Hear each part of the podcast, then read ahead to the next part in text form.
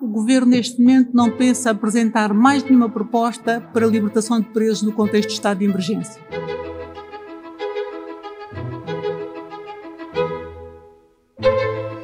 Viva! Está com o Expresso da Manhã. Eu sou o Paulo Baldaia. Em abril, com meia dúzia de casos de contágio nas prisões e temendo o aparecimento de surtos, o governo propôs e o presidente aceitou, embora com reservas, a libertação de quase 2 mil reclusos. A medida foi aprovada no Parlamento com os votos a favor da esquerda e os votos contra da direita, que não poupou críticas à iniciativa governamental.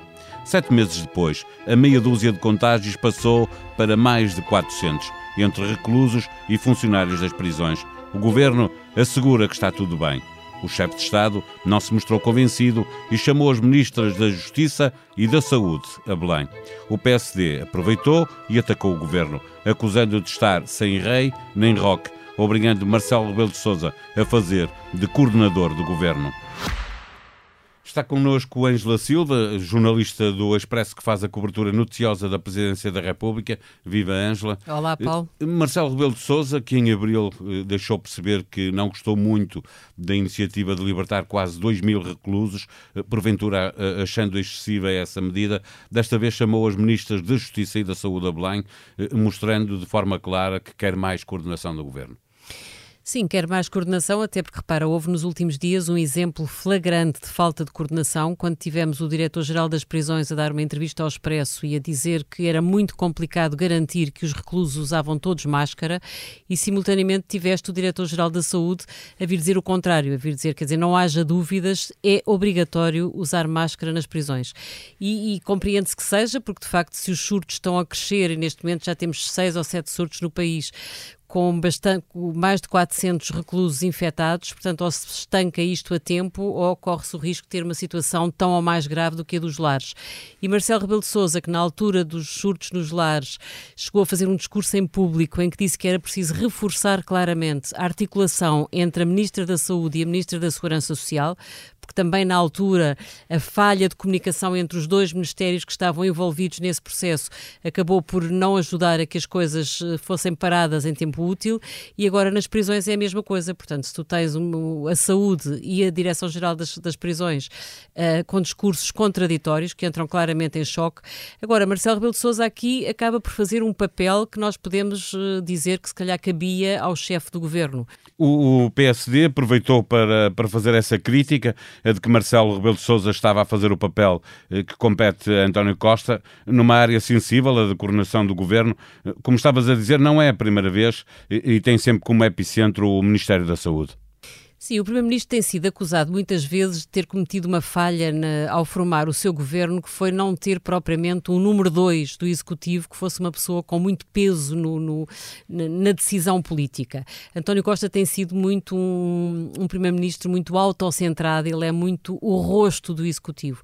E aqui, curiosamente, é como se Marcelo Rebelo de Sousa uh, preenche esse vazio do número dois. Portanto, ele acaba por usar o clima de boa parceria que tem mantido com António Costa, a parceria que muitas vezes leva a que acusem o Presidente de andar com o Governo ao colo, é um pau de dois bicos e, num certo sentido, pode ser usada em dois, em dois sentidos diferentes. Portanto, Marcelo tem alturas em que colabora muito com o Governo e depois tem outras em que aproveita essa boa colaboração para assumir um papel que nós podemos até questionar se não vai para além do que são os poderes de um Presidente da República. Aqui Marcelo Rebelo de Sousa está a sentar os ministros à mesa, que é uma coisa que raramente vimos acontecer no passado, não é muito comum. Mas, mas ele ainda há bem pouco tempo tinha feito também com esta Ministra da Saúde, a propósito da dificuldade que se chegou-se a dizer que havia uma agenda ideológica no uhum. governo impedindo uma aproximação ao setor privado da saúde e foi Marcelo Rebelo de Sousa que chamou a ministra primeiro e depois todos os operadores da saúde, obrigando o governo a arrepiar caminho. Uh, há aqui um, um conflito uh, do, do presidente com, com o Ministério da Saúde ou é excessivo dizer isto? Não sei se há conflito, mas há seguramente um foco que está claramente apontado para a Ministra da Saúde. Marcelo Rebelo de Sousa já ouviu o Primeiro-Ministro dizer que mantém intacta a confiança na Ministra, que não lhe passa pela cabeça estar a substituir a responsável pela saúde nesta altura. Agora, o que Marcelo está a mostrar, já, já é a segunda ou a terceira vez, é que acha que a Ministra precisa de um acompanhamento que não está a ter. Ele, na altura, andou duas semanas a receber responsáveis da área da saúde e aí claramente levou a Ministra a sentir-se empurrada. Ela disse-o em público: porque é que me estão a empurrar? Portanto, foi ela que denunciou a pressão que estava a sentir uh, do lado do Palácio de Belém e agora chama-a novamente para se sentar à mesa com o colega da, da Justiça e, portanto, mais uma vez ele quer perceber como é que se vão articular dois ministérios-chave para que não se tenha nas cadeias o desastre que aconteceu nos lares. Eh, eh, no fim de tudo, e este que estamos a viver agora é uma divergência entre duas direções gerais que acabam por, por deixar em mal na fotografia as duas ministras mas no fim vai dar tudo a António Costa. Eh, eh, esta eh, convergência entre, entre palácios pode de alguma forma ser beliscada com, com esta questão da saúde. António Costa seguramente não vai gostar que Marcelo Rebelo de Sousa evidencie da forma como está a fazer que há uma lacuna na coordenação na mesa do Conselho de Ministros. Agora, também é preciso compreender que o Primeiro-Ministro tem em cima dos ombros um fardo brutal e raro, não, não, nos lembramos de episódios no passado recente em que o Primeiro-Ministro tenha tido tantas coisas às costas. Portanto, é a pandemia, é um orçamento de Estado que ele não tem a certeza de como é que vai aprovar, mas tem a certeza que para o aprovar vai ter que aumentar brutalmente a despesa pública e tem, além disso, a preparação da presidência portuguesa da União Europeia. A semana passada, por exemplo, António Costa, li isso numa notícia, que recebeu sete ministros de negócios estrangeiros de países da União Europeia. Portanto, é uma agenda hipercarregada e realmente vem ao de cima a falta um número dois que possa uh, reforçar a coordenação do Executivo. Marcelo Rebelo Sousa está a aproveitar esse vazio para mostrar que tem um papel central na condução da, da, do atual momento político. A, a, subida de Cisa Vieira a número 2 na, na, na, orgânica do governo pode ter afastado Santos Silva, que tinha um perfil mais político e que poderia fazer eh, melhor este, este papel, sendo que também teria, seria uma dificuldade nesta altura, porque ele também tem um papel central na preparação da presidência. Sim, mas sem dúvida nenhuma. Uh, Cisa Vieira é um perfil eminentemente económico, não conseguiu preencher esse papel de ministro político que exige muita experiência nessa frente da política, às vezes até da política partidária, mas seguramente da, da política governamental. Cisa não tinha essa experiência, Santos Silva tinha experiência para dar e vender, mas está de facto muito ocupado com a presidência portuguesa e, portanto, acho que neste momento esse lugar está vazio e acho que é esse vazio que Marcelo Rebelo de Sousa está a aproveitar para preencher.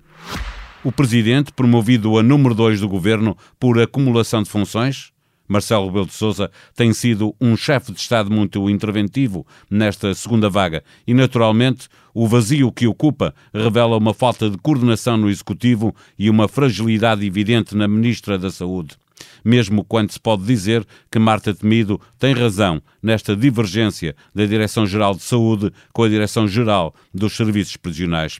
Neste episódio, recuamos a abril e ao momento em que a solução foi libertar quase 2 mil reclusos para evitar surtos nas prisões portuguesas.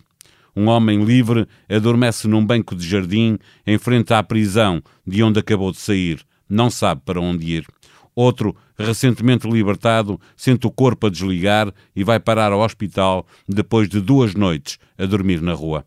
Começa assim uma reportagem multimédia de Helena Bento e Tiago Soares, que pode e deve ouvir em expresso.pt. Os dois jornalistas estão hoje no Expresso da Manhã para abrir um pouquinho a cortina do que vai poder encontrar neste trabalho que envolveu uma grande equipa do Expresso. Eh, Helena Bento, correu bem ou correu mal a libertação de tantos reclusos em abril?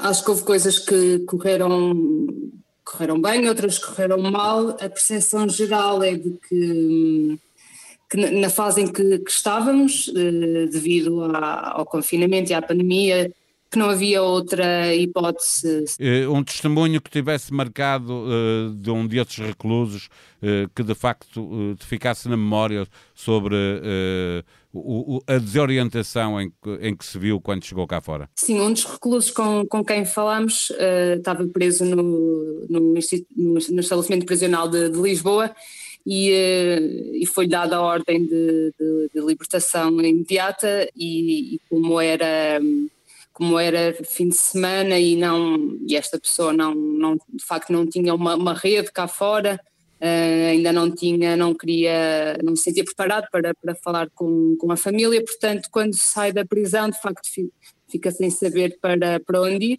Uh, é o Francisco, posso, posso dar o nome, ele permitiu que, que o Expresso o identificasse. E de facto o Francisco sai da prisão e, e fica sem, sem, sem alojamento, sem nada, dormiu duas noites na, na rua. Eh, eh, perguntar ao, ao Tiago Soares eh, que, qual foi o testemunho que mais o marcou nesta reportagem que, que fez. Hum, eu falei com, sobretudo com, com duas mulheres no norte do país que tiveram presas na, na prisão feminina no Porto e, um, e, e foi, foi, engraçado porque são duas, foram duas experiências muito diferentes. Eu, num, num dos casos, a senhora estava muito revoltada, não pelo tratamento que teve na prisão, que até falou bem, mas pelo, pelo, pela condução do processo, pela questão, pelas questões judiciais, ao ponto dela me passou, isto foi à tarde, passou, deve ter passado umas duas horas e meia, três, a mostrar todos os papéis do, uh, relacionados com o caso, as coisas com o advogado, a burocracia toda, uh, tudo sublinhado, tudo muito arrastado. E eu perguntava-lhe se, se, pronto, ela agora saiu e já não vai voltar, se, se isso, se agora não pode de certa forma pôr isso para trás das costas. E ela, e ela dizia-me que, ela repetiu isto várias vezes, que o pai dela morreu quando ela estava em, em volta no, no, no, processo. Acho que ainda não estava, ainda não tinha sido condenada, mas já, mas estava, já estava com a acusação. No outro caso, da outra, outra senhora que, está na reportagem, que é a Elizabeth, ela dizia ela dizia-me, e a experiência dela na prisão também não foi péssima, mas ela dizia-me que, que não ia conseguir reorganizar a vida dela porque estava com a mãe, e ela não estava habituada a viver com a mãe, já tinha 40 e tal anos, não estava habituada a viver com a mãe, e todos os problemas que ela conseguiu suster de certa forma na, na prisão, problemas de ansiedade e do, do, for, do foro psicológico, foram, eh, foram trazidos ao de cima por estar, eh, por estar com a mãe, não por estar com a mãe em confinamento, que estávamos todos naquela altura, naqueles meses, mas porque não sabia o que é que havia de fazer a partir daí. E um, uh, eh, acrescentei isto o facto de a filha dela estar em Inglaterra, foi para a Inglaterra quando ela foi presa, ou seja, houve um lado de. É, que, é, que eu acho que é o tema da reportagem, que é as, as, as pessoas saíram e não, e não há um depois, não há nada que, que, que lhes diga, que lhes dê algum rumo. Voltando à, história do Francisco que estava a contar, Francisco também foi acolhido pelo, pela Associação Companheiro um, e teve lá uh, algum tempo, uh, mas depois acabou por, uh, acabou por sair porque se incompatibilizou com, com a associação e, e dos meses que falámos com ele, ele estava novamente a viver na rua.